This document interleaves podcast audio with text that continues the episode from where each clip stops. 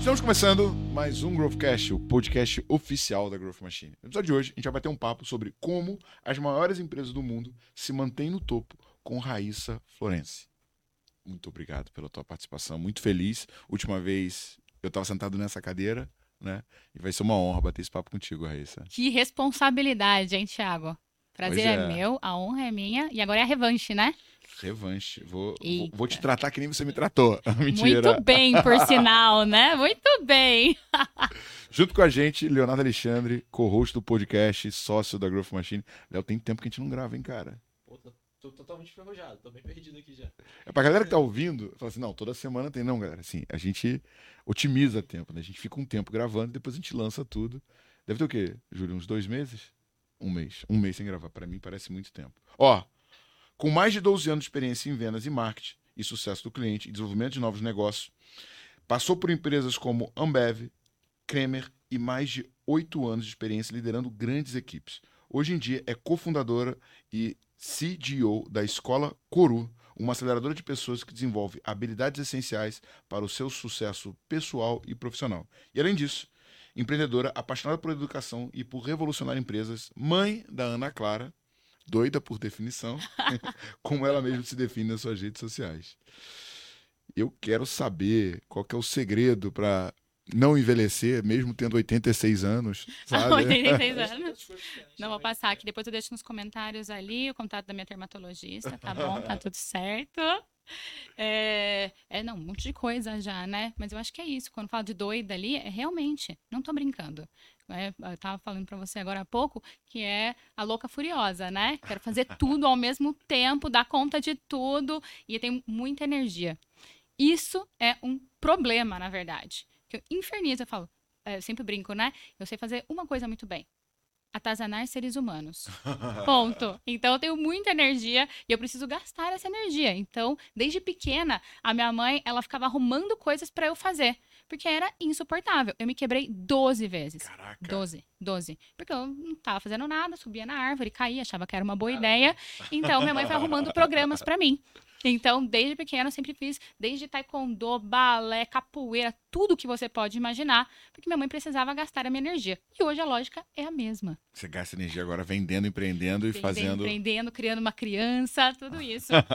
Ó, antes da gente começar a nossa conversa com a Raíssa, eu gostaria de agradecer ao nosso patrocinador, a Zorro. A Zorro oferece uma suíte completa de aplicativos de negócio e produtividade para ajudar a empresa a crescer e prosperar. Para saber mais sobre a Zorro, como ela pode ajudar a sua empresa, visite o site da Zorro e também tem um QR Tem um Code, né? que aparece aqui na tela, caso você esteja vendo no YouTube, né? Além disso, né, se você quer passar três dias comigo e com o Leonardo, entendendo exatamente como é que você monta a sua máquina de vendas, explorando estratégias, processos, tudo isso para você dominar o seu mercado, Imersão Growth Machine, link na descrição desse episódio. Não sei se vai ter QR Code também. Será que teremos Não, QR Code? QR Então, Code. temos um QR Code ainda, ó. também. Dá uma pausa aqui rapidinho no YouTube. Coloca um vídeo aqui o, da, da imersão pra galera entender o que, que é a imersão, né? Caraca, momento jabá. Foi. Ó, é, antes da gente, da gente descer, né, no como, como controlar o crescimento e tal, me conta um pouco assim, como você caiu em vendas, né?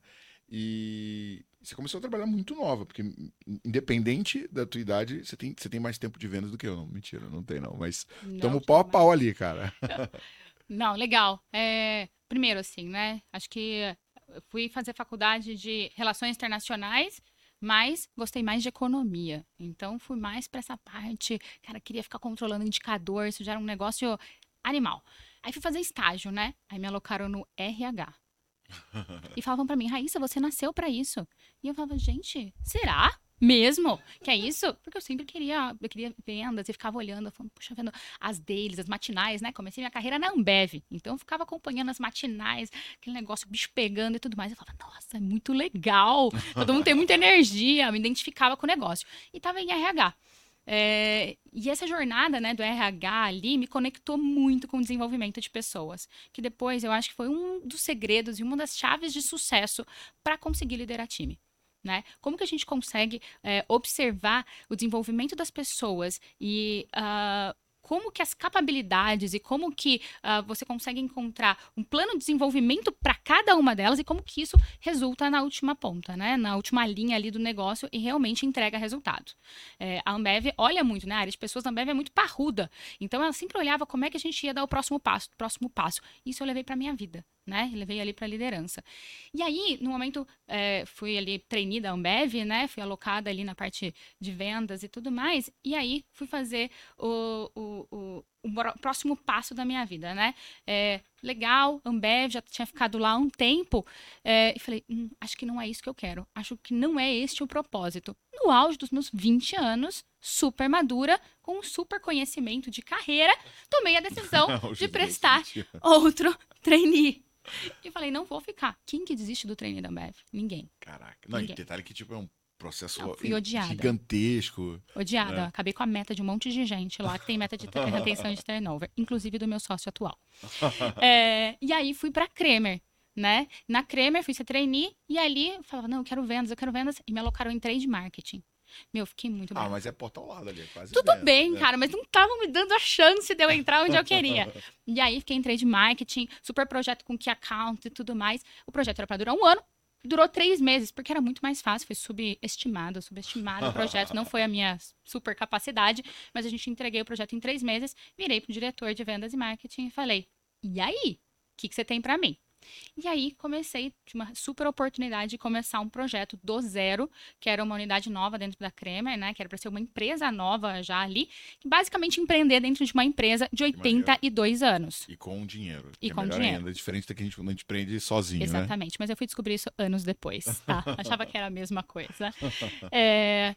E aí, dentro dali da Kremer, fui abrir essa unidade de negócios e aí Raíssa, você tem que tomar, tocar vendas e marketing. Uma, uma pergunta interessante. Qual foi o, o, a sensação que você teve nessa mudança entre essas empresas? Né? Porque são culturas diferentes, dinâmicas diferentes. O que você percebeu ali que. É assim, uma coisa que eu percebo, vira e mexe em entrevista alguém que passou pela Ambev, que a Ambev ela tem um processo seletivo, tipo, muito rigoroso, mas tem uma agressividade muito alta ali de performance e tal. E, e imagino que na Creme deve ser bem diferente. Deve ser dois mundos distintos, né? Ou não? Era, tinha assim, no momento da Kremer, é, era, a empresa estava passando por uma mudança muito grande, né? Tinha chegado uma diretoria é, para poder, de fato, fazer ah, uma escalada no negócio, mas é uma empresa de 82 anos. Ah. Tinha gente lá há 20 anos fazendo a mesma coisa. Então, tem toda uma questão de você não quebrar o brinquedo. Você chegar, propor a mudança, fazer a mudança, mas conseguir ter aliados lá dentro, porque são as pessoas que, de fato, fizeram a empresa chegar onde chegou. Então tem todo um respeito à jornada e ao legado que foi construído, né? Isso é muito importante. Mas a Ambev, super cheia de indicadores, gestão, performance para qualquer coisa. É todo mundo muito novo, né? Todo mundo muito novo, você tem que ter muita mobilidade, ir para cá, ir para lá, e aquele dinamismo muito forte. E a Kremer não é, é, é era uma empresa que estava sendo construída, tinha ali em Blumenau, tinha São Paulo e tudo mais, mas uma baita empresa, que foi uma escola para mim e onde eu tive a oportunidade de fato entrar no mundo de vendas, né? Porque eu estava batendo ali na porta só. E aí entrei e fui a primeira vendedora de, né, a gente chamava naquela época call center ainda, de call center da meu diagnóstico. Então, eu ficava vendendo ali no telefone para entender de fato o que estava acontecendo, quem era o meu cliente. E eu não tinha a menor ideia de como fazer isso. ICP, metodologia de vendas, imagina. E uma e coisa. não teve nenhum tipo de julgamento, não? Que, tipo assim, você saiu de um trainee, que é. Há muitos. Muito conhecido aqui no Brasil, né? Foi que não pra, voltou. tipo, virei vendedora. Muitos. Assim, começando em casa, né? Porque, assim, meus pais são todos juristas, né? Meu pai é desembargador, minha mãe é advogada. Eu fui fazer RI. Já era meio meh, né? Aí eu falei, hum, tá bom, vamos ver o que você vai fazer. Aí eu entrei na Ambev, meu pai ficou feliz pra caramba. Ele falava, nossa, a Raíssa trabalha onde todo mundo quer morar. Eu falava, pai, não é bem assim, meu filho. é, e aí, depois, quando eu fui sair da, da Ambev e fui pra Kremer, Raíssa, por que você está exatamente fazendo isso? Mas tudo bem ainda, uma empresa ah. consolidada e tudo mais. Mas pode piorar. Pode piorar. Aí quando eu decidi ir de fato para o mundo empreendedor, aí a casa caiu, né? Meu, você tá realmente maluca, maluca. Mas tudo bem, a gente vai vai vai contornando essas situações ali. Mas na Cremer, o que foi muito legal foi que, de fato, como o Thiago falou, eu consegui empreender só com o dinheiro dos outros. Então, assim, não faltava dinheiro, eu não ia quebrar a empresa. Então, isso ajudou muito a gente a crescer um negócio exponencialmente em três anos. Que aí, no final, a Diagnóstica fez um spin-off saiu da Cremer, virou uma empresa apartada, que hoje é o grupo, né? A empresa Prevena, tá dentro do grupo Vivio. Então é um business que deu muito certo. Cara, você começou esse business. Comecei. Super legal, orgulho. cara. E as pessoas que eu comecei junto ainda estão lá. Então é muito legal ver esse crescimento, sabe? E aí, no momento, eu falo, nossa, Raíssa, mas por que, que você largou um negócio tão promissor? Você podia estar lá ainda, indo super bem e tudo mais. Por quê? O bichinho do empreendedorismo me picou.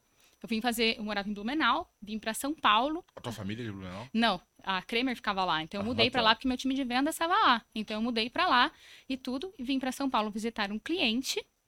É, e aí, depois da visita do cliente, uma amiga minha falou: Raíssa, quebra um galho pra mim, conversa com um cara lá que eu tô devendo um favor, que era o pessoal da Remessa Online. E aí, quando eu cheguei é, para conversar com o pessoal, falei, cara, esse negócio de empreender aí de verdade é legal, hein? Beleza. E o que, que a remessa online fazia? Legal. Remessa Online é a plataforma, né? Ela de câmbio, então faz remessas internacionais, B2C, B2B. Só que assim, a única vez que eu tinha tido contato com câmbio na minha vida foi na faculdade de economia. Ah, e você fazia ainda Depois nunca mais. relações Depois- internacionais. Então, Exato. tipo, o câmbio é contigo. Era mais ou menos, né? Era na teoria ali. E depois eu fui vender cerveja, depois eu fui vender potinho de cocô, porque é isso que um laboratório precisa, né? Tubo de sangue, todas essas coisas. Então eu conheço todos os tubos de sangue. Você me fala, olha, preciso escolher esse exame, eu te falo qual tubo que você vai Sério? colher. Sim, aprendi tudo sobre isso. E aí depois fui que eu pro fui câmbio. fazer, fazer um exame, os caras tiraram 20 tubos de sangue de mim. Tipo, Tinha todos os tubos de sangue que você pode Todas as imaginar. né? cores. Gel É. clot, o amarelinho, Todos, é. EBTA, o roxinho, Eu nem sei pra que seria. eles. Eu só que eu, eu nem olhava. A mulher tava com a agulha aqui, eu ficava assim de lado, porque eu olho pra nervoso. Sai meio tonto assim. Bravo, muito bravo. É. 20, minha mulher falou, vai Não. morrer, cara. Que isso, você tá doido. Você tá doido. Mas continua. E, cara, e engraçado, né? Tipo, eu tô pensando na história lá na frente, tudo a ver com a Ebanks, né, cara? Remessa internacional. É isso, exato. Exato. Mas eu cheguei, a remessa tinha 15 pessoas. Tipo, não era nada, ficava num coworking. Assim, tenebroso, não posso falar, falar, mas tenebroso. E eu vim no mercado de saúde, super social e tudo mais. E foi um choque de cultura, né? Então, assim, Ambev, pauleira pra caramba, Kremer, uma empresa consolidada, precisando fazer um turnaround, mas no momento ali que você precisa ganhar as pessoas antigas para poder fazer a mudança. E depois uma startup que tinham 15 pessoas e não sabia como é que ia pagar as contas no dia seguinte. E eu não tinha muito essa magnitude. Eu fui ter essa magnitude quando eu cheguei. E detalhe, eu tava grávida. Então, assim, eu abandonei a minha carreira corporativa. Grávida. Grávida. Abandonei minha carreira corporativa cheia de benefícios, licença maternidade, para empreender com um bando de gente doida, com 15 pessoas, numa empresa que tinha tudo para dar errado. Mas não deu. Mas, o que aconteceu?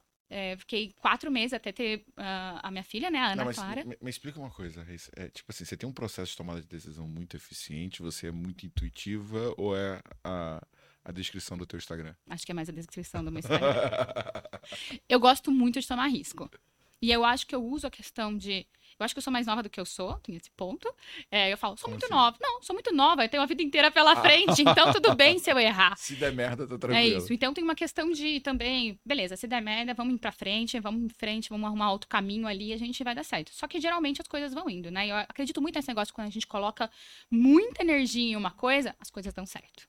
Né? Então, tudo que eu fui entrando, eu fui colocando muita energia e fui me dedicando e realmente colocando aquilo como um, um- um objetivo e um propósito. Cara, tem uma coisa que eu falo, tipo, aos quatro ventos.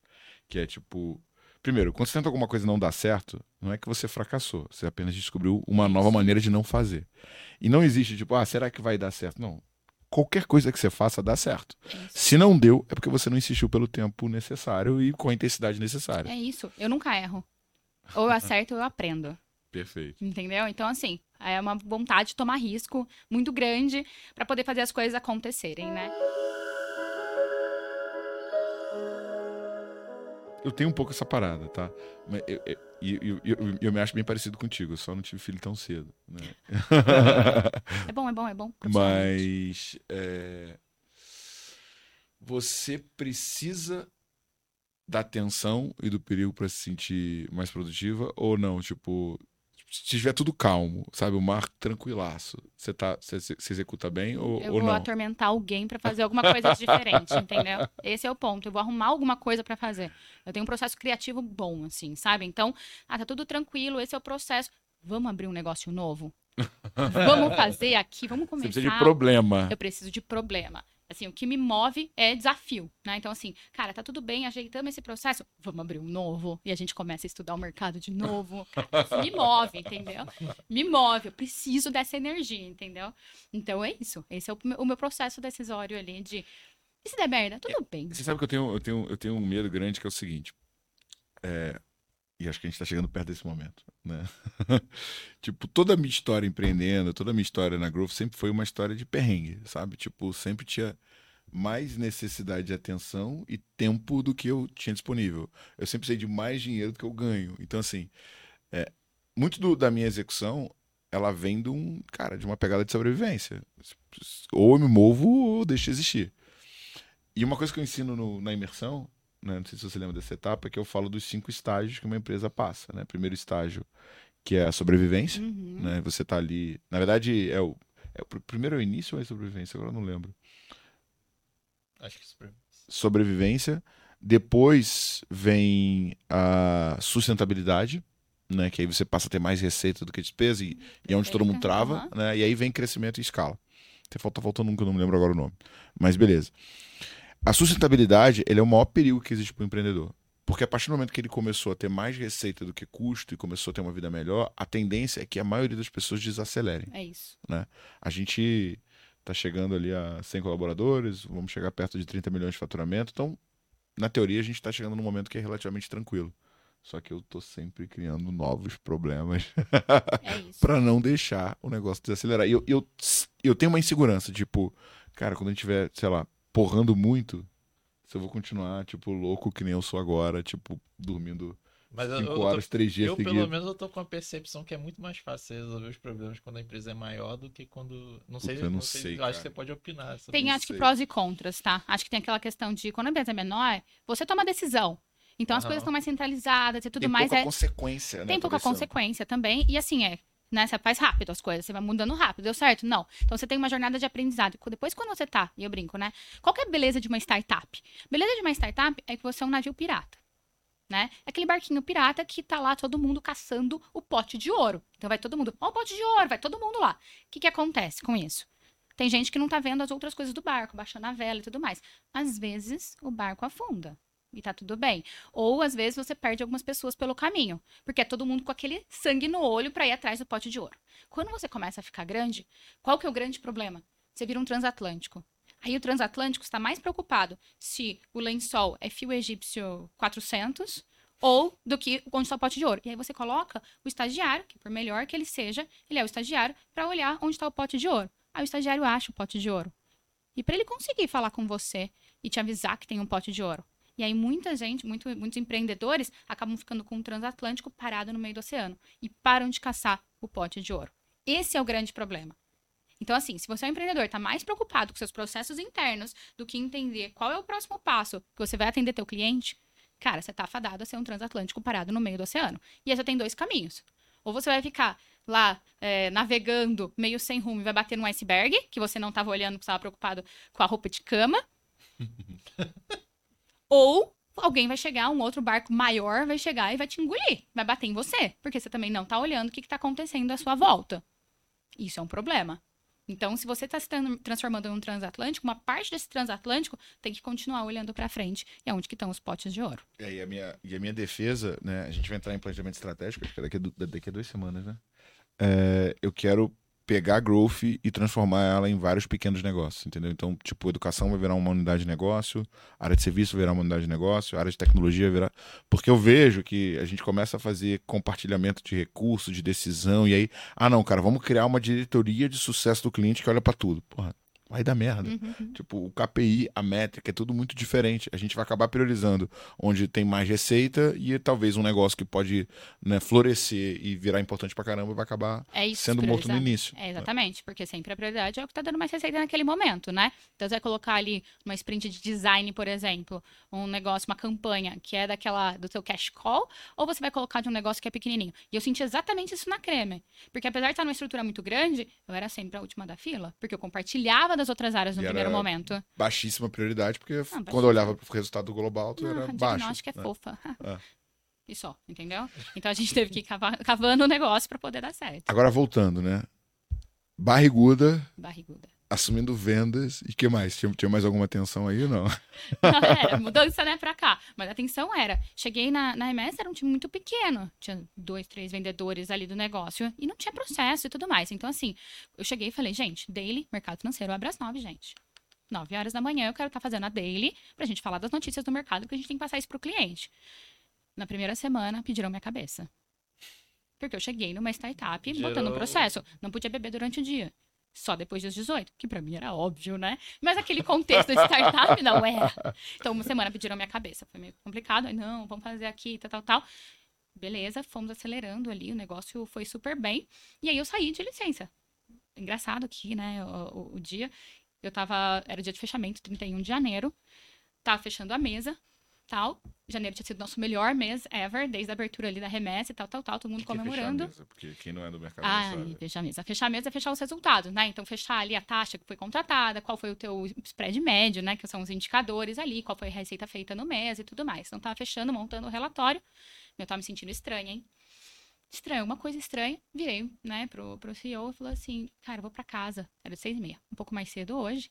É, pra eu colocar a perna pra cima porque eu tô estranha. Ele olhou pra mim e falou, Rá, você não volta. Falei, como não? Claro que eu volto. Detalhe, estava de 40 semanas. Falei, catei o meu carro dirigindo Meu Deus. e fui voltando pra casa. Pá, contração. Falei, ferrou, o que, que eu vou fazer agora? Pra quem que eu vou ligar? Porque qualquer pessoa que eu ligar agora vai brigar comigo. E não preciso que ninguém brigue comigo. Liguei pro médico e falei, ó, vou dar uma passadinha. Onde é que uh, você tá? Ele falou, tô aqui no São Luís. Falei, ótimo, tô dando uma passadinha aí. E minha filha nasceu, rapidamente. Então, assim, Caramba. foi tenso, foi tenso. E aí ela nasceu, fiquei 30 dias fora ali da... Mas você che- chegou no hospital? Cheguei. Deu tudo certo, deu tudo certo, mas assim, coisa de uma hora, a bolsa tava estourada e eu já tava em trabalho de parto. Foi assim. E eu fui dirigindo, ou seja, eu me levei ali pro hospital. Me levei pro hospital. Caraca, É, meu louca. Por Deus. isso a descrição no Instagram, entendeu? Tudo converte com isso. É, aí, fiquei 30 dias de licença ali, né, e tudo mais. É, aí o CEO da remessa chega e fala: Ah, que legal, muito bonitinha sua filha, mas a remessa vai quebrar. Eu, o quê? É, vai quebrar e tal. Falei, não, não vai quebrar nem pensar. Eu larguei minha carreira corporativa, esse negócio vai dar certo. Segunda-feira eu tô lá. E aí, rearranjei Isso com a minha tempo? 30 dias de, de licença. Rearranjei a minha vida e, cara, passei os próximos seis meses em estado de sobrevivência. Tipo, sobrevivência mesmo. Eu passava as noites amamentando e durante o dia tocando uma mesa comercial de uma operação. Tipo, você não dormia. Por isso que eu pe- não dormia. Por isso que, assim, eu super entendo e apoio licença maternidade. Porque, você existir é super difícil, super difícil. Mas, né, era modo sobrevivência, era guerra. Eu não sabia se era dia ou se era noite. Você falava, Raíssa, agora é dia ou noite? Não sei.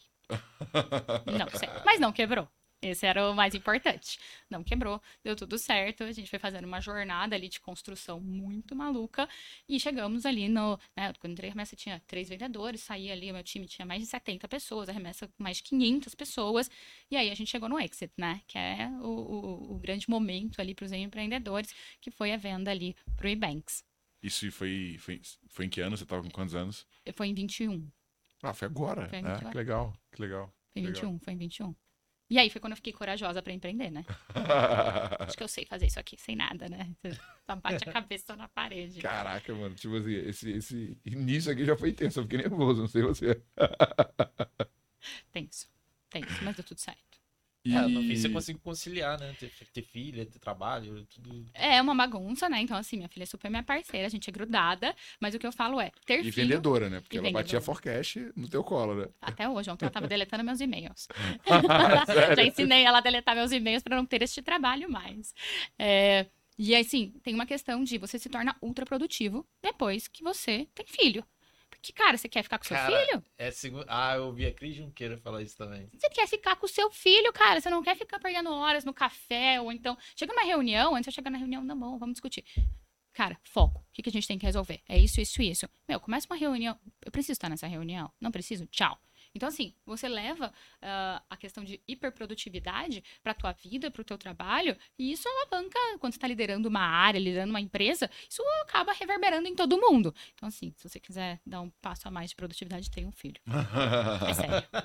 gostei, gostei da dica, gostei da dica. E agora me conta, como é que você chegou na Coro? Legal. Daí depois eu tive duas passagens. Na verdade, a gente, se- a gente se conheceu na Starts, né? Exatamente. A gente te- tive passagem, fui para Contabilizei, baita empresa, tocar a área de vendas de CS lá, experiência super bacana, um jogo muito mais de escalabilidade. Porque é ticket muito, muito, Muito mais baixo, baixo, né? muito Ah, baixo. você saiu de vendas pra CS. Não, dos dois, né? Eu tocava vendas e CS na Contabilizei, Ah, então era toda a jornada do A cliente. Contabilizei, tipo assim, é, a Contabilizei é uma startup que resolve o problema do PJ, sabe? Então, Isso. tipo, hoje em dia eles exp- expandiram o portfólio, mas você é PJ e não quer pagar 500 reais um salário mínimo pro contador. A Contabilizei tinha planos que a partir de, sei lá, de 100 De reais. 100 né? reais, então, Então você assim, tinha um contador por 100 reais. Só e um que baita atendimento. E, não, e, e, tipo, revolucionou o mercado de contabilidade, só que muito volume, porque ticket médio de 100 reais não fica de pé uma operação de vendas, muito tá? Muito, muito cliente. Então era uma pancadaria ali, um jogo de escalabilidade. Como é que você vai ser mais eficiente? Como é que você vai conseguir ah, melhorar os seus indicadores? Então, um jogo de ah, 1% de aumento de conversão era coisa pra caramba. Era coisa pra caramba e fazia toda a diferença no final do mês. Né? A gente olhava ali vendas por dia útil, a gente olhava a conversão de vários canais. E normalmente a venda acontecia com atendimento ou acontecia muito online, automática? Tinha uma parte que era online, 40% online, e o restante ali eh, tinha a parte de atendimento. Mas é que tinham diferentes planos, né? E aí tinha uma venda que era um pouco mais sofisticada, que a gente colocava um atendimento, um plano mais caro, a gente colocava um atendimento dedicado. Então a gente foi segmentando as estratégias justamente pelas unidades de negócio que foram surgindo. E é por isso que CS vendas ficava junto, porque na Isso. verdade você tinha muita, muita po- oportunidade de, de upsell e de expansão, upsell e né? colocar em outros produtos também que a gente foi oferecendo ali pro, Ah, pro, pro- porque o PJ tinha quando ele abandona, né, por experiência própria, quando eu abandonei minha carreira corporativa, cara, não tinha nada, não tinha plano de saúde, não tinha seguro de vida, não tinha nada mais, acabou. Uhum. Então, sim, tem muita coisa que você precisa, não só abrir a PJ, mas você precisa de um, de um ah, plano de saúde, seguro de vida, uma previdência e tudo mais. Então, a Contabilizei foi atendendo de uma maneira 360, que é um baita jogo, né? Eu sou super cliente da Contabilizei até hoje, porque, e era desde 2017, quando eu me virei, entrei como cliente da Contabilizei, fui trabalhar lá, baita empresa, e eh, segui sendo cliente, porque é um negócio realmente que faz diferença. E voltando pra Curu. É, e aí fui para aí passei um tempo lá na Contabilizei e aí brilhou o olho da educação. Eu abri a Coru em 2021 com dois sócios, né, o Daniel Spolauer e a Priscila Valéria, é, que a gente trabalhou junto na Ambev, Caramba. na Ambev e em RH, E então aí manteve contato até. sempre. E aí o, o- o Daniel, ele era o diretor América Latina de pessoas da Ambev, depois virou VP da Falcone. Priscila Valéria, diretora global de pessoas da Movida, de carro. Os dois fazendo carreira em RH e tudo mais. Não, Rá, vamos abrir, o que que a gente vai abrir e tal. E aí, sentado na mesa do Le Jazz, aqui de Pinheiros, a gente decidiu abrir a Coru. E aí, o nosso, a nossa tese inicial era como é que a gente vai conseguir encontrar esses diamantes brutos que a gente tem por aí. Sabe? Essas pessoas que, cara, tem um brilho no olho, tem alguma coisa ali de diferente que você depois vira um talento gigantesco. Então a gente estava olhando muito para o B2C, muito para essa tese. A gente demorou um ano pivotando, né, entendendo, estudando o mercado e tudo mais, até de fato ficar operacional. Hoje a gente já pivotou, hoje a gente é uma aceleradora de pessoas, uma universidade corporativa as a service, né? Então a gente vai em diferentes pilares, desde indústria, eh, venda, CS, tal, tal, tal, capacitando os times nas capacidades que eles têm, né? Então acho que tem uma questão eh, bem legal ali de você conseguir de fato mudar ah, as pessoas de patamar. E para a parte do, do, do- de pessoas, do B2C, é de fato ser uma aceleradora de pessoas, né? Dar a possibilidade, a gente já distribuiu mais de um milhão de reais em bolsas de estudo para pessoas em situação de vulnerabilidade, com um Sério? viés muito forte ali de inclusão, né? E além do- da ponta de capacitação, vocês usam alguma ponta de tecnologia pra tipo, ajudar nesse processo? Porque assim, eu, eu costumo. Primeiro que todo mundo reclama que não tem vendedor, né? Não sei, tipo, se tem alguém ouvindo a gente, fala assim, não, tem bastante vendedor. Aí o Léo tá falando assim, cara, é, a gente tá com um problema agora, porque a gente, a gente perdeu uma pessoa do time e a gente promoveu uma outra pessoa de vendas pra marketing, né? Uhum. Então perdemos. No mesmo mês, Duas dois pessoas. vendedores. E aí acontece o seguinte: a agenda dos vendedores já tá uma semana pra frente. Uhum. Esse cidadão aqui teve que parar agora na geração de demanda. Eu ouvi pessoal pedindo arrego hoje. É, Hoje e ontem, né? Cara, porque, tipo, senão vai, o no show vai explodir e É tal. e aí o que acontece? O meu RH tá engargalado, não consegue contratar. Eu ainda falei assim, pô, cara, faz mais uma reuniãozinha aí. Não, cara, você não tá entendendo. Eu já estou fazendo mais uma Não, eles já estão já estão com duas horas a mais por dia. E lá fui eu fazer, né? Processo seletivo. Eu falei, vou resolver essa porra. Abri lá a ferramenta, comecei. Cara, aí você abre a pessoa, dois meses numa empresa, três meses numa outra empresa. Seis... Eu falei assim, pô, pelo menos mente, entendeu? Deleta um. Faz a ponte de um pro outro, Caraca! assim, né? E, e aí eu fui fazer algumas entrevistas. Aí eu fiz uma entrevista com a pessoa, 40 minutos de entrevista. Eu falei, cara, e qual que é o teu sonho? A pessoa, meu sonho é ser professor uni- universitário. Falei, sério, que legal, parabéns, cara, que propósito bacana. Mas você tá pensando em ser professor universitário part-time? Ainda levantei a bola pra ver se ela, Dá tipo, cortada. tira a objeção. né? Ou, ou meio expediente. Não, não, não, eu quero ser professor universitário full-time. Falei, olha, parabéns, cara, seu propósito é incrível, só não combina com o nosso. Não tem nada a ver. O que você está fazendo aqui? Mas eu agradeço pelo seu tempo e tal. Velho, e assim, isso já foi uma seleção da seleção da seleção da seleção. Eu, eu não sabia, mas a ferramenta que a gente usa faz teste comportamental, né? Faz. A primeira Então- etapa é um teste. É até um padrão né, lá de teste, né? De acordo com a. Tipo um disque da vida, sabe? Aham, aham. Só que aí essa pessoa é mais tímida, já tira. Então, assim, já é um filtro do filtro do filtro do filtro. E o filtro do filtro do filtro do filtro tá ruim. É isso. Entendeu? Como é que a gente resolve isso, pelo amor de Deus, Raíssa? É, acho que chegou a inteligência artificial para ajudar muito a gente nisso daí, né? Então, machine learning, inteligência artificial. Qual que é o negócio lá que a gente está desenvolvendo e aplicando agora? Duas coisas, né? A primeira, você conseguir fazer um diagnóstico, né? Muito bem de quem são as pessoas que estão entrando na tua base, né? E aí você começa a fazer uma análise de capabilidades delas. Então, a partir de perguntas simples, né? Então, Thiago, qual é teu hobby? A pessoa vai responder. Tiago, o que que. Quando você tem um problema, como é que você resolve? Com essas perguntas bem simples que você vai analisando dentro de um parâmetro, né, de desenvolvimento, e que depois, essa pessoa estando na tua base, e o negócio é ter muita base de dados, né, para você poder analisar. é, então, a gente tem um projeto agora com o iFood para formar 128 pessoas em engenharia de dados e desenvolvimento de software, que tiveram 10 mil, pe- 10 mil inscritos no processo seletivo. 10 mil. Então, a gente tem 10 mil pessoas ali que a gente analisa onde estão os gaps de capabilidade. E isso acaba gerando uma base de dados muito rica para a gente poder depois acompanhar essas pessoas e como elas vão dando o próximo passo. Então, Analytics, AI, é uma forma, precisam estar ligados ao desenvolvimento de pessoas. A gente precisa olhar essas ferramentas como ah, fontes estratégicas para a gente poder desenvolver o nosso time, para a gente poder dar ferramentas para eles darem um próximo passo.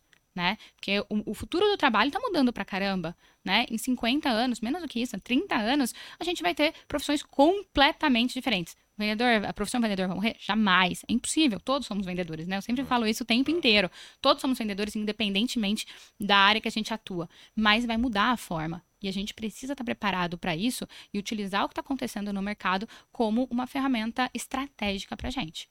Senão a gente está fadado a morrer, né? A ficar lá o barquinho no meio do oceano, batendo um iceberg e tudo mais. Então é super importante. E quando a gente fala de autoaprendizado, é também uma baita ferramenta e uma baita forma da gente continuar crescendo dentro da nossa jornada, né? Sem ter que a gente ter que ficar sendo munido de informação o tempo inteiro. A gente já é. Mas o filtro de quais são as informações que realmente valem a pena é o jogo hoje. É, e, e, assim, uma coisa que eu sempre bato muito quando eu tô em processo seletivo, e aí eu acho que, pelo menos essa é a minha crença, não sei se eu tô certo ou se eu tô errado, é hábito da pessoa, né? Completamente. E aí uma coisa que eu pergunto sempre é, cara, qual livro você tá lendo? Acho que você também faz isso, né? Ah, geralmente eu pergunto por alguns aspectos, né? Depois eu vou explicar por quê. Tá, eu quero entender, mas assim, e das pessoas que eu conversei, tipo, três pessoas falam assim, não, eu terminei de ler um livro, mas não tô lendo nenhum livro agora. Eu falei, há quanto tempo? Ah, deve ter uns três meses. Eu falei, então, deixa eu, te falar, deixa eu te explicar um negócio, cara. Não vai ser legal pra você vir pra Growth. Porque aqui a gente tem clube do livro semanal. Todo mundo é cobrado de ler e de estudar. E se você não tem esse hábito, vai ser muito difícil você construir isso. né? Você sabe que você me influenciou, né? Que eu tenho um hábito de ler. Mas aquela história da, dos 5% da meta de leitura por dia, eu adotei. É Cara, bom, mas né, isso me cara? ferrou, né? É, não, Não depende tem do livro. dia que, cara, eu tô ali suando pra bater a minha meta. E aí é a última coisa que você faz no dia. A leitura pra mim é a última coisa, né? Quando eu tô na cama e tudo mais. Cara, eu tô lá suando pra bater uma meta às 11 horas da noite, Thiago. Olha o que você fez na minha não, vida. pra quem não sabe, né, é, quando eu gravei o podcast na Start, eu, comen- eu compartilhei que a maneira como eu controlo o meu volume de leitura é, tipo assim, tem lá o desafio do, do- do, é, de- detox de dopamina e tal, mas o, o que eu sempre faço é, eu sempre trabalho para ler 5% de um livro todo dia, né? E tem livros que é extremamente tranquilo fazer isso. Eu tô lendo agora os 33 Estratégias de Guerras do Robert Greene. Maravilhoso, eu adoro esse Mas é uma livro. chapoca desse 5% Chapoca. é coisa pra Mas é caramba. incrível. 1%, mano, já sei lá, acho que é umas 20 Bom, páginas. fora que você fica com a autoestima meio abalada, né, com ele. É, É. é. É. Dá um impacto. É. Não, eu, eu acho ele menos pior do que o 48 Leis do Poder. 48 Leis do É. Poder, você, você sai se sentindo mal. Mal. Né? Você, você do mal agora. sabe? Porque ele te ensina segredos de manipulação de pessoas, né? Agora, o 33 Estratégias de Guerras, ele mostra por uma perspectiva mais militar, sabe? É, exato. Mas assim, você fica. Nossa, cara. A tua autoestima fica abalada, né? Porque você simplesmente fala, bom, é, aquele meu inimigo, devo ignorá-lo. Ponto. É. É. Entendeu? Então, é, putz, mas é super recomendado. Enquanto você estiver naquele dia meio venenoso, é ótimo. Então, eu tenho, eu tenho, inclusive a gente tem que trazer ele aqui, né, o Voz. Eu tenho um, um, mentor, né, que é o Ricardo Voz, que é meu mentor de posicionamento e estratégia. E ele tá me ensinando a pensar melhor. Só que ele é absurdo. Tu, tu viu os mapas mentais que ele apresentou, né? Ele é absurdamente intencional. E é uma coisa que eu passei a prestar mais, mais atenção, né? Muitas vezes as pessoas compartilham informação, mas sem pensar na consequência da informação compartilhada, né? E uma coisa que o Voz bate muito é sempre ajuste a percepção das pessoas à sua volta. Só compartilhe uma informação que tenha por objetivo ajustar, ajustar a percepção. E, e aí ele me deu o combo, né? Tipo, 33 estratégias de guerras, 48 leis do poder e leis da natureza humana, né? Que é tudo do Robert Greene. E depois há o, o combozinho de, da maldade, que é a arte da guerra, Maquiavel e os cinco anéis. Aí, tipo, terminando isso aqui, você pode dominar o mundo. Se, se alguém te desafiar Já no War... deles. Preciso né? pensar em como é que eu vou dominar o mundo agora. Mas... Conta, como é que você faz a questão do livro? Cara, eu, eu sempre mapeio algumas coisas no meu processo seletivo. Tem a parte técnica, obviamente, né? Dependendo do nível da vaga. Uhum. Mas eu mapeio muito a vontade da pessoa e quanto realmente ela quer alguma, alguma coisa na vida dela, algum objetivo na vida dela. A maioria das pessoas elas colocam ali, ah, eu tenho um sonho de atingir o objetivo tal. Ou, enfim, defini... eu sempre pergunto isso, qual é o sonho, qual é o objetivo dela. Tento mapear aquilo ali dentro de um período de tempo. Pergunto um ano, cinco anos, enfim, isso aí é padrão de RH. Beleza, mapeei isso. Aí eu começo a perguntar a execução dela. Tipo, beleza, você lê algum livro? Você gosta, o que, que você gosta de ler? Qual foi a última vez que você leu um livro? A pessoa geralmente, às vezes, ou lembra do último ou não lembra, tá? Uhum. Quando ela lembra do último, eu pergunto anterior. Quando ela pergunta anterior, eu pergunto há quanto tempo teve cada um, qual foi o Uhum. intervalo, para entender a velocidade de leitura dela. Uhum. Só que tem gente que não lê, que não gosta de ler, não é o padrão de aprendizado. Aí eu vou para conteúdo de vídeo, curso. Isso não, não, não, não é exclusivo, não é exclusivo para você, não ter hábito de leitura. Não, não. Às vezes eu olho muito Pô, pra também. Mim, pra porque- mim tava exclusivo, cara. Não, eu não, não excluo necessariamente, não. Porque tem gente que prefere estudar. É, por tem conteúdo de vídeo. outras formas, podcast e tudo Você mais. concorda que... Eu tento. Porque, pra mim, cara, leitura é, tipo, é básico. É que é nosso mano. poder de abstração. A leitura, ela melhora o nosso poder de abstração. Quando a gente Uhum. está lendo, a gente é obrigado a usar uma parte muito maior do nosso cérebro do que quando a informação vem mastigada. Um vídeo, a gente está basicamente vegetando. Então, quando você vai estudar neurociência, quando você faz o hábito, você tem o hábito de leitura, as pessoas geralmente têm uma capacidade de abstração muito, Muito maior. maior. Então, isso mas aumenta a aí- criatividade. fazendo essas perguntas, eu percebi até algum- alguns padrões, né? Por exemplo, é, geralmente quem lê também estuda em vídeo. Uhum. Esse é um padrão que eu Uhum. percebi, tá? É, geralmente a pessoa que não lê, né, não faz leitura, ela até faz um curso ou outro ali, começa, mas nunca termina. E ela, tipo, é, é- é honesta assim contigo?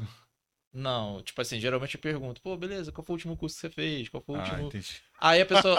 Aí ela vai na, dire... na seguinte direção. Ah, eu tô fazendo faculdade, eu tô fazendo escola. Eu Ah, não, cara, tipo, que você fez além da faculdade? Porque, tipo assim, eu considero a faculdade obrigação. praticamente uma obrigação, porque é o sua base curricular ali que você tá desenvolvendo. E geralmente você já é pressionado a isso, dentro do seu ambiente familiar, enfim. Muitas das vezes você é pressionado a fazer uma faculdade, né? Beleza, você tá fazendo o básico. O que você faz por fora? Exato. Curso que você faz, coisa Exato. que você faz, caso, enfim. Aí a pessoa fala, ah, tô fazendo um curso de tal coisa, mas é online, não é Uhum. presencial. Oh, beleza, é online, Tudo tudo bem, sem problemas. Eu, tá bom, quando é que você termina esse curso? Aí a pessoa já para, pô, peraí, não consigo precisar quando eu vou terminar. Qual foi o outro curso que você fez, o anterior a esse? Aí ele demora a responder, pô, foi tal curso. Pô, quanto falou, tempo você "Hum, fez? Tem algo errado Ah, aqui. tem um ano, um ano e meio que eu fiz. Aí eu volto lá naquela primeira pergunta inicial, qual é a meta dessa pessoa? Uhum. Por exemplo, eu já ouvi gente que falou, ah, eu quero ser diretor é, da área de vendas, quero ser diretor da área de marketing, quero ser diretor de tal coisa. Quando eu olhava a execução daquela pessoa, cara, vai passar 15 anos e ela não vai chegar naquele objetivo. Vai passar 20 anos e ela não vai chegar naquele objetivo, porque o tempo de estudo dela tá muito menor do que a meta dela, Exato. entendeu? Agora, você falou uma coisa, assim, eu contratei algumas pessoas brilhantes na minha vida, né? Tipo, o Léo é uma delas, Cadu é outra, Marcos, que não trabalha mais comigo, é outra, que tá, no, tá numa outra startup lá do, no Rio Grande do Sul. É, E eu, eu falo que meu processo seletivo é tipo avião, né? Quando não cai, vai longe, sabe? Gostei dessa definição. Boa. É, então, é porque eu, eu nunca pego pessoas medíocres. Ou Uhum. pego pessoas que são, tipo, devastadoras ou pessoas que são brilhantes. Eu não sei porque que eu não consigo ter um meio, sabe? Como é que faz pra achar pessoas com brilho no olho, pessoas fora da curva? Me dá o segredo, por favor. Então, se tiver ali o segredo, eu vou vender ele. Como uma boa vendedora. Não, mas acho que tem uma coisa que você resumiu, Léo, que é importante, que eu definiria vários pontos que você trouxe como fome. As pessoas que têm fome. E aí, contando uma história engraçada, na remessa, tinha um menino lá que foi fazer o processo seletivo. Nessa época, eu nem fazia mais processo seletivo de vendedor, né? Já estavam com os heads e tudo mais. E aí, uma, da, uma head lá, eh, que era de B2C, ela ficou doente e falou: Ah, você entrevista ele, ele vai aparecer aí. E aí, fui entrevistar ele. Meu, assim, o menino não sabia nada. Cru, de tudo.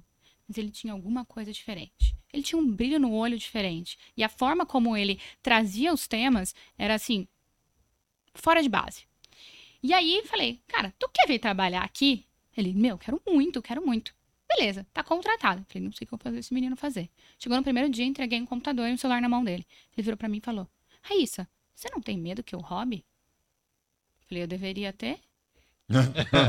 Aí ele, não, cara, porque ninguém nunca me deu essa confiança. Eu era repositor de gôndola de supermercado, as pessoas tropeçavam em mim. Nunca ninguém confiou me dar um telefone e um computador. Esse menino era uma máquina. Ele passou por todas as cadeiras, todas. Começou lá com SDR Júnior, passou por todas, foi atender as contas Prime, virou Key Account, virou sócio da remessa. Caraca. E assim, basicamente pela fome que ele demonstrava ter. Eu faço qualquer coisa, me dá o desafio que eu mato no peito. Qual que é o seu método? Tem um método super genial de aprendizagem? Não, mas eu faço o que você quiser e eu vou aprender com isso. É isso. É ter fome. Primeira coisa para você encontrar uma pessoa brilhante é fome. Aí vai ter uma questão que é, você vai ter que desenvolver Tá, os... mas qual que é a pergunta que você pega fome? Porque brilho no olho é foda, é muito, é muito abstrato. Fome é. Tem muitas coisas que o Léo falou, mas é. Cara, o que que é importante pra você? E a pessoa tem um objetivo muito claro na vida dela. E ela demonstrar essa energia no que ela tá fazendo. Quando a pessoa tem um objetivo Cara. muito claro e não é, dire- ah, eu quero ser diretor de vendas, mas o meu, a minha execução é ruim, é, cara, eu quero qualquer oportunidade que você quiser me dar, porque eu quero mudar a vida da minha família. Foi o que ele falou pra mim. Eu quero mudar a vida da minha família. Eu tenho uma família super humilde e tudo mais, e eu E quero o mudar. a discurso é vida. diferente, né? É Por diferente. exemplo, teve muita gente que eu peguei já no, no nosso processo seletivo, que eu, inclusive eu considero até uma falha, que não deveria chegar pra mim, né? É, Quando eu pergunto a pessoa, pô, beleza, o que, que ela quer, o que, que ela quer atingir e tal, etc., a, palavra- a pessoa menciona muito a palavra tranquilidade. Uhum. Né? Eu quero, ah, quero ter uma vida mais tranquila, eu Mentira, quero ter cara. mais. É, sério. Pô, não é aqui. Quero irmão. ter mais tranquilidade e tal, não sei o quê. E eu falo, cara, não tá dando match, porque a gente é uma empresa que tá crescendo, a nossa meta é mais que 100% por ano. Uhum. Todo ano, né? Pô, você vai ter uma tranquilidade numa empresa que tá cre... com, é- com esse ritmo de, É de, de agressividade, de crescimento. Eu cheguei pro menino ontem e falei assim, cara, olha só, eu trabalho de 7 às 11 horas da noite, todo dia, e eu vou te ligar, de segunda a sexta, sábado, domingo e feriado. Quando eu der na telha, eu vou te Se ligar. você topar, em dois anos você tá rico, mas vai ser um inferno, você tá afim? Aí Ele, bora. E às vezes nem é tão inferno assim. Não, mas, mentira, não vou ligar porra nenhuma, quando- quero ver se mas ele tá... vou se ligar. ele quer. Eu vou vou ligar pergunta pra todo mundo, cara. E olhar no olho, assim, ver como é que reage. Só o problema é só que se lançar esse podcast o cara ouvir, ele vai ter uma vantagem Vai. Não, mas assim, tem um ponto super importante, super importante que é, a gente tem agora uma entrada de nova geração e não tem um bate-papo que eu faça, um encontro que as pessoas, que os líderes não estão preocupados com isso. Ah, porque a geração Z, porque a geração Z, a geração Z. Cara, tu vai ter que aprender a engajar a geração Z. Não tem outra escolha. Até 2030, a geração Z vai ser 50% do mercado de trabalho. Nós estamos vivendo um momento histórico, que é o único momento que quatro gerações coexistiram no mercado de trabalho. Você tem pessoas muito mais velhas ficando até muito mais tempo no mercado, porque a que qualidade de vida melhorou muito. Então, eu já liderei uma pessoa que tinha 66 anos, era amigo de balada do meu pai. E foi sem querer, a gente descobriu isso pela vida. Uma loucura, muito louca. É, e tem pessoas entrando muito novas no mercado, né? Então, com 17, 18 anos, estão ali já querendo morder a mesa. Mas são valores diferentes que elas têm. Então, isso é muito importante. Então, assim, o que, que vai engajar essa geração Z? Como é que você vai fazer esses caras entregarem no mesmo nível de produtividade do que uma geração, por exemplo, a nossa geração, que é aquele meio, é o sanduíche ali, a gente vem de uma geração de que os nossos pais valorizavam muito ficar 20 anos numa empresa. Né? A gente já não tem mais isso, mas ainda tem a questão do pertencimento aonde você vai. E aí eu acho que essa tem um, um trick ali do, do, empreendedorismo, né? Quando você sai de uma empresa e vira empreendedor, você perde seu sobrenome corporativo. E isso fere o ego, porque a gente foi educado pelos nossos pais a ter carreiras sólidas e estáveis. É, e você fala, né? Sou da Ambev, né? Você espera o silêncio das pessoas. E as pessoas falam, nossa, elas te convidam para as coisas. aí quando você vai empreender, nos primeiros anos, até você ser um sucesso, mas até nos primeiros anos, as pessoas não estão nem aí para você, entendeu? E aí você perde esse sobrenome, o que é um valor para nossa geração. Talvez para a geração que está chegando agora, não é um valor. Então, como é que você engaja o cara? Talvez seja um cara que seja muito mais empreendedor. Então, a gente vai ter que adequar os nossos métodos de avaliação para poder receber essa molecada, porque a gente não tem outra escolha. E também abrir um aspecto maior, né, um, um, maior uh, nível de pessoas que também estão fora dessa faixa. Pessoas mais velhas, talvez, que também têm outros valores, querem mais estabilidade, querem ficar na empresa muito mais tempo, são mais resilientes, mas não tem tanta adaptabilidade com tecnologia. Como é que a gente consegue adaptar os nossos valores e desenvolver as pessoas, identificando as capacidades para que a gente consiga ter organizações que vão durar muito tempo. Se a gente não fizer isso, a gente vira é, o barco. Eu acho que tem que, tem que ser um misto, né? Você tem que aproveitar um pouco, um pouco de cada, cada coisa. Por exemplo, que eu percebi, pessoas mais velhas, eu fiz processo seletivo mais seniors, né? Cara, tem uma capacidade de conectar assuntos diferentes num nível totalmente repertório. diferente. Muito repertório. repertório. Tipo assim, eu sei que não vai ser a pessoa que vai ter um nível de execução absurdo. Mas em relação à tomada de decisão, vai ter mais assertividade. É, resiliência, muito mais. É, mais mais, sei lá, tipo, eu ia falar traquejo, mas assim, tem, tem uma habilidade maior de lidar com contextos distintos, situações distintas, né? E, é. e é óbvio, estamos fazendo generalizações aqui, né? São Sim. pessoas e pessoas, a gente tem que olhar elas claro. na sua unicidade, né? Mas é isso. Então, assim, as empresas que vão muito bem são pessoas que. São empresas que têm pessoas fora da média. Né? Poxa, aqui você atribui ali o sucesso da growth, né? Além da sua mente brilhante, mas Não, as pessoas que estão com você né? Tive a oportunidade de estar lá com o time da Growth. Então, assim, cara, pessoas brilhantes, pessoas que estão lá para realmente fazer acontecer. E aí a tua missão é, de fato, identificar isso e como é que você faz as pessoas é, irem adiante, né? E aquele negócio, né, que eu sempre falo, que é uh, o melhor momento para você cavar o poço é antes de sentir sede. E com quem? Quem vai cavar esse poço? Você tem processos, dados, mas o pilar mais importante são as pessoas. Pessoas, o teu cliente, olhando sempre para fora onde que está o pote de ouro e olhando para dentro quem que está executando isso. Ah, isso é sensacional bater esse papo contigo. Olha, parabéns de verdade, tá? Você, você, não, não se cansa, né? Você dá mais um salto de coragem, né? É, foi um salto de coragem agora. Mas, cara, conta com a gente, tá? O Growthland você gravou pro meu time, a galera ficou apaixonada por você. Foi sensacional. Legal, legal. E eu acho que a gente tem que fazer outros episódios do Growthcast junto certeza. contigo, né? Descer mais no achar talentos e tudo mais. E parabéns, a gente sempre fala, cara, queremos mais mulheres em vendas e você é um exemplo a ser seguido. Obrigado de verdade. Com certeza, obrigada a vocês, gente. Eu sou super fã do trabalho de vocês. É, sempre recomendo e falo de como a Growth ela vem mudando a realidade das empresas, trazendo mais clareza, porque as empresas não sobrevivem se elas não têm clareza ali no processo, elas não estão trazendo dinheiro para dentro de casa. E isso falando muito de pessoas, né? Acompanho todos os dias a live do Thiago. Ah, muito boa, muito boa. Quem quiser trocar uma ideia contigo, quais são seus canais, qual a maneira mais eficiente para falar? Pode me chamar no Instagram, pode me chamar no LinkedIn, sou super acessível, adoro trocar ideia, é conversar é sobre é, meu LinkedIn Raíssa Florence, o Instagram ali Raca Florence, que é um apelido para os é, então, sou super acessível, pode me chamar lá, eu adoro trocar ideia, adoro conversar, falar sobre vendas, falar sobre desenvolvimento de pessoas, educação e como é que a gente vai, de fato, gerar impacto aí no mundo. Boa. Bora, pra conta.